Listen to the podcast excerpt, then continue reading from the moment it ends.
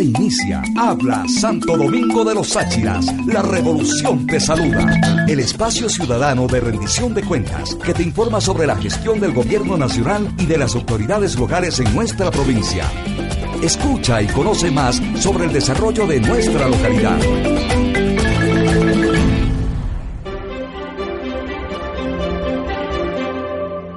Gusto saludarles amigas y amigos en este miércoles 6 de enero del 2016. Bienvenidos y bienvenidas a Habla Santo Domingo Plus. Habla Santo Domingo Plus. A continuación, habla la autoridad. Un espacio para la rendición de cuentas efectiva, directa. Porque rendir cuentas no solo es un deber de las autoridades, sino también un derecho ineludible de las y los ciudadanos.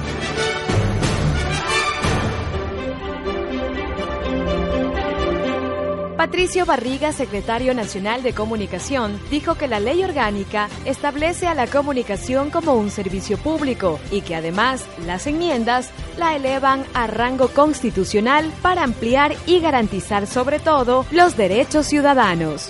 Este espacio, como es la comunicación, como es el preservar, resguardar, defender los derechos a la comunicación y a la información. Todos los años siempre para la comunicación es un poquito complicado. Siempre hemos tenido los altibajos y de un lado y del otro siempre eh, están ahí presentes en la comunicación. Desde todos los puntos de vista de la comunicación, como periodista, dentro de un ente regulador, ahora dentro de un ente ejecutor, la práctica, ¿cómo vamos a vivir quienes estamos ya involucrados en la comunicación? ¿Cómo va a cambiar la comunicación? en el 2016? ¿Qué tenemos para el 2016? ¿Qué les diría usted a todos los comunicadores que nos escuchan en este momento? A los cientos de docentes de las universidades, de las facultades de comunicación, a los miles de estudiantes de comunicación y sobre todo a nuestros queridos compañeros periodistas y comunicadores que ya están en territorio. En este sentido suscribo plenamente lo que ya se venía realizando desde el Consejo de Regulación, que es la capacitación permanente, la profesionalización por un lado, que fue una estrategia adoptada no solamente para cumplir lo que establece la ley orgánica, de comunicación, en donde se ha dado un plazo que se cumple eh, después de 2018 es el plazo que vence para que todos quienes están al frente de un medio de comunicación ejerciendo tareas periodísticas tengan un título profesional y quienes están apoyando al menos tengan una certificación de competencias laborales. Digo que el tema de la comunicación y la capacitación fundamentalmente es uno de los aspectos más relevantes que debemos profundizar. A través ahora de la Secretaría de Comunicación, continuar el trabajo que ya se ha venido desarrollando con el propio exsecretario de Comunicación, como fue el doctor Fernando Alvarado, que había impulsado justamente los conversatorios, había impulsado estas jornadas y estos encuentros con los comunicadores a lo largo y ancho del territorio nacional. Queremos dar la bienvenida a nuestro compañero Nixon, que se encuentra en un punto muy lindo de la provincia de El Oro, con un invitado especial desde Habla El Oro. Te escuchamos en este momento. Muchas gracias, Carlita, desde Habla Pichincha. Hoy realizamos un programa especial de Habla Ecuador a nivel nacional y queremos compartir las experiencias vividas por compañeros periodistas que participaron de las visitas del presidente Correa a diferentes países del mundo. Uno de ellos es Víctor Manuel Azanza, propietario de Radio La Mejor del Oro, pero para poder hablar con Víctor tuve que visitarlo en su ciudad, Balsas, uno de los cantones de la parte alta de la provincia, y poder conocer su experiencia. Bienvenido a Habla Ecuador. Nixon Reyes, gracias por venir a visitarnos acá en Balsas, la ciudad vergel del Ecuador. Un saludo para la gente de Habla Ecuador. Cuéntanos, Víctor, ¿cómo ves la coordinación que hoy existe entre los medios de comunicación y el gobierno nacional? Nunca antes en la historia los gobiernos del pasado tomaban en cuenta los medios pequeños. Hoy se marca una gran diferencia, un hito en la historia de la comunicación del periodismo de nuestro país porque los medios, por pequeños que estos sean, de los cantones, de las provincias pequeñas, también son considerados, también son tomados en cuenta. En el 2014 fuiste invitado a ser parte del viaje del presidente Correa a República Dominicana y Haití. Cuéntanos esa experiencia. Al acompañar al señor presidente de la República en su gira por República Dominicana, estuvimos en Haití, para conocer la labor de solidaridad del pueblo ecuatoriano manifestada a través de la ayuda que se ha otorgado a Haití lugar que fue devastado por un terremoto. Y qué alegría, Nixon y amigos oyentes, cuando acompañando al presidente de la República veíamos esa euforia, esa emoción de la gente de poder conocer al mandatario ecuatoriano. ¿Tuviste también la oportunidad de poder informar de este viaje a los oyentes de tu emisor en vivo? Nosotros seguimos paso a paso el recorrido del presidente de la República en Haití, en República Dominicana, e informábamos a cada instante en directo a nuestra estación sobre este recorrido, el trabajo, la misión que cumplía el presidente de los ecuatorianos. Muchas gracias, Víctor, por darnos a conocer esa experiencia periodística que la hemos compartido a todos los oyentes de Habla Ecuador Muchísimas gracias a ti, Nixon, nuestros queridos amigos de la provincia de El Oro. Qué orgullo escuchar a un colega hablar de esa manera. ¿Cuándo él se iba a imaginar de un medio de comunicación pequeño de una provincia como El Oro poderle entrevistar al presidente y mucho menos acompañarle a Haití a hacer una gira tan importante como la que hizo en el 2014 el presidente? Sí, y bueno, y aquí creo que vale una reflexión adicional de cómo prácticamente estos medios de comunicación locales y regionales no solamente es que no tenían oportunidad, sino que estaban completamente excluidos. Y eso en función de el emergimiento, la emergencia de estos medios de comunicación grandes, nacionales, que no solamente concentraban la facturación e impedían el desarrollo de esos medios locales, sino también que constituían en medios de comunicación que a través de estos se hegemonizaba el pensamiento. Ahora mismo, con la vigencia de una ley orgánica de comunicación, estamos dando un salto cualitativo al desarrollo de esos medios de proximidad. No me gusta llamarlos medios pequeños, no me gusta llamarlos medios chiquitos, como alguien eh, suele decirlo, sino más bien eh, medios que son mucho más cercanos, esos medios que son mucho más próximos a la gente, a la comunidad, y son quienes de mejor manera retratan sus necesidades, son los que de mejor manera nos cuentan las historias de esa población. De tal modo que el hecho de que se hayan embarcado, por ejemplo, en el avión presidencial, de que estén de manera mucho más cercana recogiendo la información, creo que es una experiencia increíble y que además fortalece justamente esa visión más allá de lo que nos pueden dar aquellos medios de comunicación nacionales, los periódicos, los canales de televisión o la radio, que prácticamente tienen una concepción urbana de la política, bastante alejada y quizás con los sesgos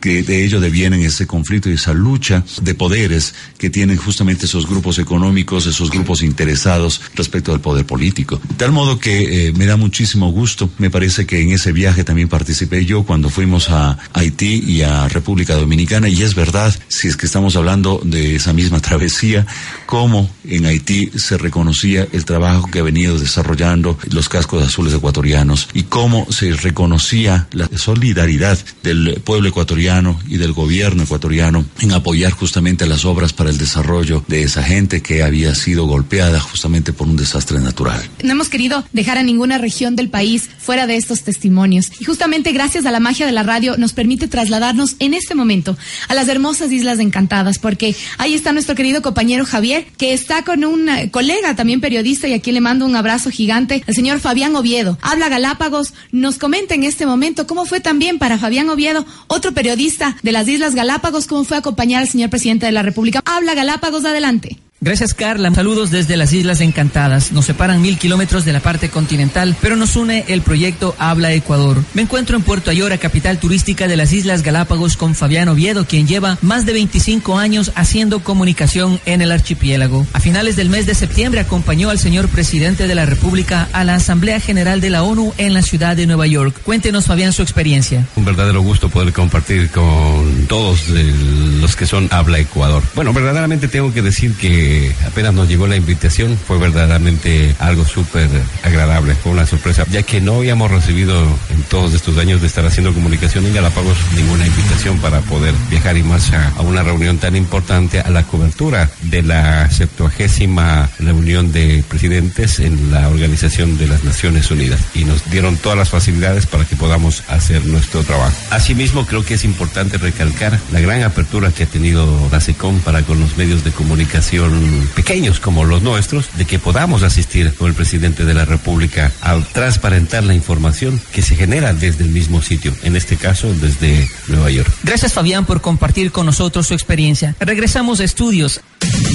Muchísimas gracias a nuestros colegas Javier de Habla Galápagos y nuestro querido amigo Fabián Oviedo, que nos cuenta ahora también su experiencia junto al presidente de la República en la ONU algo tan importante que antes veíamos solamente a los medios tradicionales, los medios grandes, por no decir los grandes ni pequeños a ninguno de ellos, pero desde Galápagos un periodista que pudo acompañar al presidente. Él nos decía también, igual por interno, que él nunca se hubiera imaginado siquiera poder entrevistar al presidente, ni siquiera un ministro y ahora estuvo en la ONU con el presidente. Qué importante es esto es parte de la democratización de la comunicación.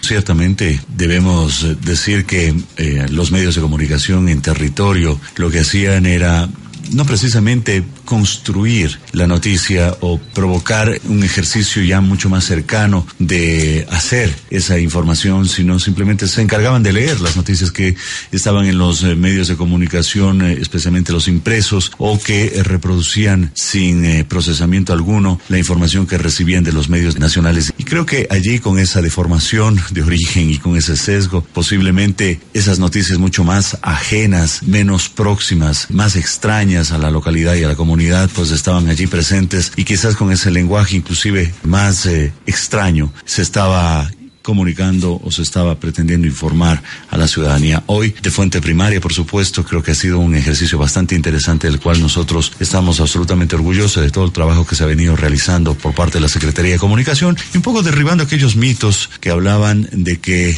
la información estaba completamente centralizada, de que no fluía esa información como debía que se estaba negando ese derecho, y esto por parte, por supuesto, de ciertos sectores políticos, el derecho a la información, cuando estaba siempre disponible en todas las plataformas abiertas de difusión de los distintos canales que tienen las instituciones del sector público y del Ejecutivo.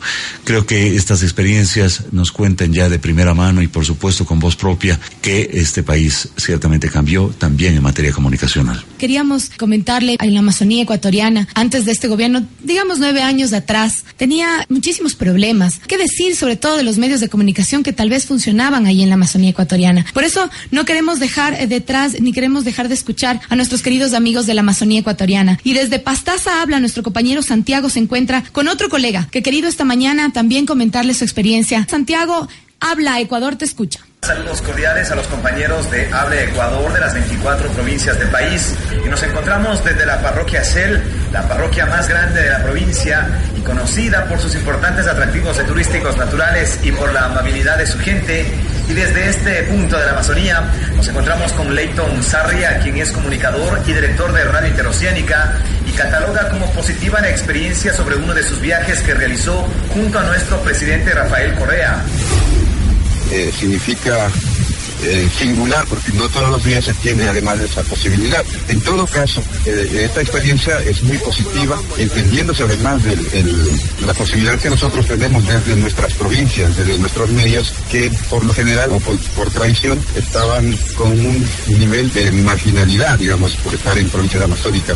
sin embargo, acceder a una gira, en el caso mío, a Chile, ya fue interesante. Mucho más cuando se abordó ya el avión y se vio eh, de cerca el rigor, el ritmo de trabajo que tiene el propio presidente de la República y las tareas que como comunicador uno tiene que, generar.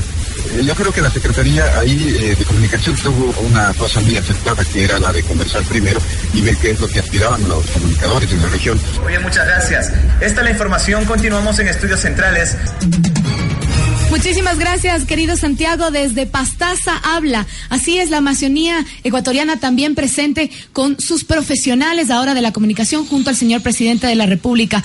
Una, no, hemos querido dejar ninguna de las regiones exentas de este testimonio, a pesar de que son muchísimos ya los periodistas que han acompañado al señor presidente en varias reuniones que el señor presidente ha tenido fuera del país. Democratizar de esa manera la comunicación e incluir también a los compañeros de territorio para que puedan tener estas experiencias. Eso ha estado siempre presente yo debo decirlo Oh. Con conocimientos de causa porque ha habido un trabajo articulado, no solamente para garantizar que los periodistas, que nuestros colegas, que nuestros comunicadores en todo el territorio nacional puedan acceder a fuente primaria, a la información, sino también para lograr que haya de manera permanente, procesos de capacitación y de formación continua. Yo lo digo desde la experiencia del Consejo de Regulación que estaba articulando justamente esos esfuerzos institucionales con la Secretaría De Ciencia y Tecnología, de Educación Superior, Ciencia y Tecnología, para lograr justamente la reapertura de los institutos públicos, para ofertar carreras de nivel técnico medio superior en eh, materia audiovisual, de gestión multimedia, de medios comunitarios. Se ha estado coordinando también con el Ministerio de Educación para lograr el bachillerato acelerado de aquellas personas que no pudieron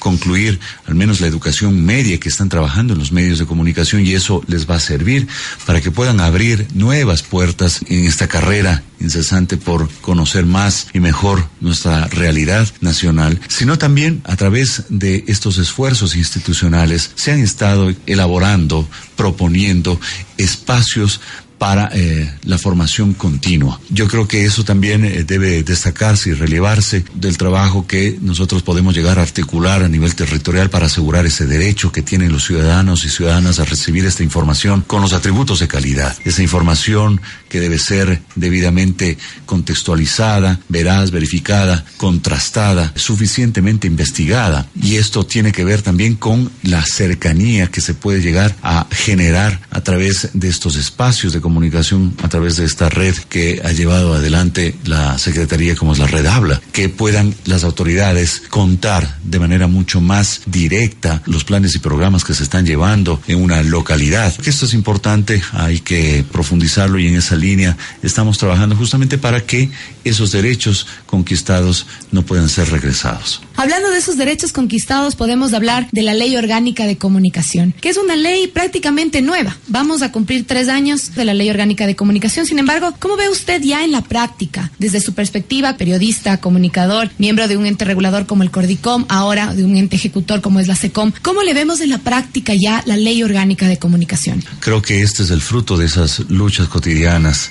Creo que es una conquista del pueblo ecuatoriano y más allá de aquellos enconados discursos de ciertos sectores de la oposición, de ciertos sectores políticos y de ciertos gremios que lamentablemente no están defendiendo el derecho que tenemos todos los ciudadanos y ciudadanas de este país a la comunicación y a la información, que todavía defiende ese derecho patrimonial de la comunicación y no el derecho social, ha sido extremadamente positivo. Yo he vivido justamente estas experiencias de manera muy próxima con los comunicadores en territorio y sabemos exactamente que aquellas disposiciones que en algún momento causaron cierta inquietud, causaron cierta incertidumbre y a ratos zozobra, justamente por esos discursos vacíos y vaciados también de fundamentos, en donde amenazaban con que esta ley iba a restringir los derechos a la libertad de expresión, más bien ha resultado todo lo contrario. En este sentido, por ejemplo, el Consejo de Regulación a través de este registro público de medios ha contabilizado 46 nuevos medios de comunicación entre medios locales que han eh, pedido justamente la autorización de funcionamiento a la Agencia de Regulación y Control de Telecomunicaciones para operar un canal propio en los servicios de audio y video por suscripción, como aquellos medios de comunicación impresos, revistas, que han surgido justamente con la garantía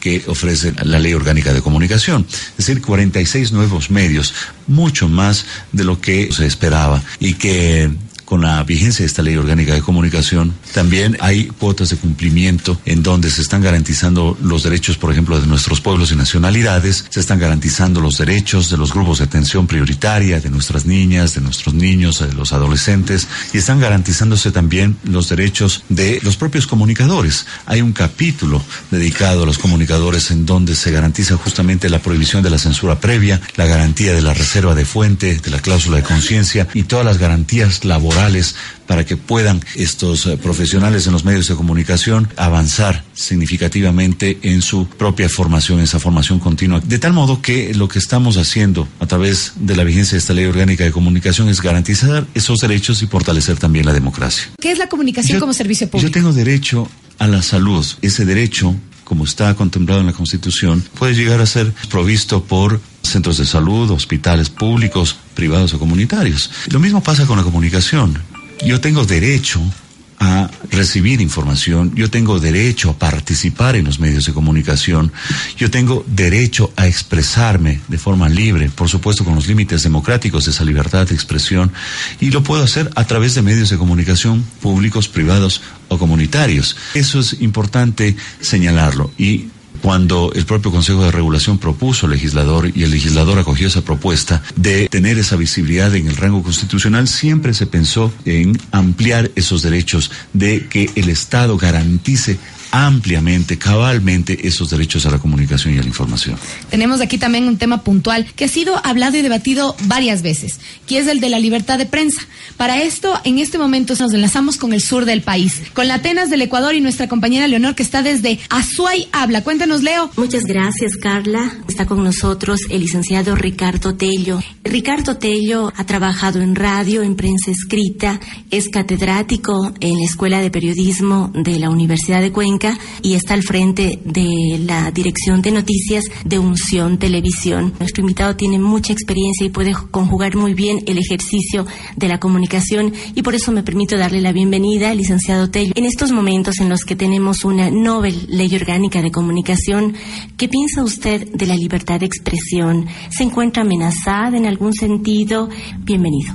A veces es muy eh, frecuente que ciertos líderes de opinión repitan eh, el tema de libertad de expresión, muchas veces sin entender el contenido de lo que eso significa. Me refiero, por ejemplo, al caso de medios que se han cerrado en el país y que a todas luces eh, se han cerrado porque han tenido problemas económicos. Y este no es un tema que tenga que ver con la ley de comunicación. La gente ya no compra papel para informarse. Esto ha fracturado el modelo de negocio de ciertos medios que han bajado en su circulación y por ende han bajado en su pautaje publicitario. Se ha subrayado en el hecho de la responsabilidad ulterior y ese es un tema que garantiza el hecho de que quizás fuimos eh, los responsables, las empresas periodísticas, de que se tenga que endurecer la ley para que se puedan garantizar esos derechos. Porque en nombre de la libertad de expresión, se han hecho realmente eh, atentados en contra de la honra de muchas personas y de muchas instituciones. Podemos decir que ahora podemos hacer un ejercicio de la comunicación con más responsabilidad. Y rigurosidad. Yo sí creo que ahora, obligados por la ley, sí se está haciendo un trabajo un poco más, más riguroso. Pregonamos un periodismo de investigación y decimos que ha desaparecido. Yo he escuchado decir esto a periodistas que jamás han investigado algo. Gracias a Ricardo Tello por su criterio valioso. Continuamos con ustedes. Adelante, Carla. Muchísimas gracias a nuestros compañeros de Azuay Habla desde el sur del país. Señor secretario, la libertad de prensa es importantísima. Ahora tenemos más libertad de prensa, más libertad de expresión que teníamos antes de la ley orgánica de comunicación, ¿qué podemos decirle a nuestros colegas periodistas? Cuando hablaba de libertad de expresión y libertad de prensa, siempre estaba hablando de, de, esos límites democráticos. Cuando estamos hablando de un derecho, también estamos hablando de obligaciones. Y ya bien lo ha dicho Ricardo, que dentro de esas obligaciones y esos deberes que tenemos los comunicadores es de ejercer nuestro oficio con absoluta responsabilidad, tomando en consideración todas las regulaciones que van en la línea justamente de proteger los derechos, los derechos que tenemos, por ejemplo, el buen nombre, los derechos que tenemos a la dignidad, a la reputación, todas las personas, los derechos a recibir esa información de calidad con esos atributos de calidad, una información que tenga todos esos criterios y esa investigación robusta y profunda que merece la ciudadanía con el propósito de darle todos los elementos necesarios para formarse un criterio sólido, un juicio y una opinión respecto de los hechos y acontecimientos que pueden suceder en un país, los derechos que tenemos a participar, esos derechos que los medios de comunicación nos miren también In. Con ese respeto. El hecho mismo de que haya una ley orgánica de comunicación y que se estén visibilizadas justamente los códigos deontológicos, los principios y los deberes que deben seguir los profesionales que están detrás de un micrófono, que están trabajando delante de una cámara, los que están trabajando en las salas de redacción, es eh, muy importante que se eh, tome en cuenta. Yo creo que hay que aprender a aprender y ese es eh, uno de los aspectos esenciales que identifica a un buen periodista, que esté de manera permanente capacitándose, que esté aprendiendo, que esté conociendo, que esté informándose y que pueda con esa buena fe transmitir esos conocimientos. Nosotros que estamos involucrados diariamente en la comunicación tenemos claro, pero el fin de democratizar la comunicación es que el ciudadano esté más y mejor informado. Maribel de Chimborazo habla, se encuentra en algún punto de este territorio para conversar con la ciudadanía. Adelante Maribel, te escuchamos. Hoy me encuentro en el centro de la ciudad. Junto a mí tengo a don William Benavides en un mercado conocido como es el Mercado de la Merced. Con él vamos a dialogar sobre este tema tan importante como es la comunicación. Coméntenos usted como ciudadano, ¿cómo ve el tema de comunicación que ahora tiene el país? Indudablemente que es ya grato, las cosas han cambiado. La entrevista ahora, por ejemplo, ya solo nace respeto, ya los comunicadores ya tienen ya unas leyes bien claras en donde ellos tienen que respetar. No es como antes que, por ejemplo, yo me acuerdo, había muchos comunicadores que hablaban malas, hasta malas palabras, les ofendían a las gentes, les decían lo que ellos creían conveniente y nunca pasaba nada. Ahora lo que yo entiendo que los comunicadores que ellos confunden, que dicen que no tienen palabra de libertad, yo creo que ellos están mal. Ellos están confundiendo las cosas. Lo que ahora hay es que hay debe haber respeto, debe ser claro de acuerdo a las leyes. Ellos no tienen por qué ofender a la gente como lo hacían antes. ¿Ustedes como ciudadanos creen que ahora tienen mayor derechos para acceder a, la información, a la comunicación? Las cosas son más claras, ya las reglas son claras. Nosotros tenemos ya la información y la gente tiene que saber respetar, informarse bien y de acuerdo a cómo está la ley estipulada, la gente tiene que dirigirse en ese sentido.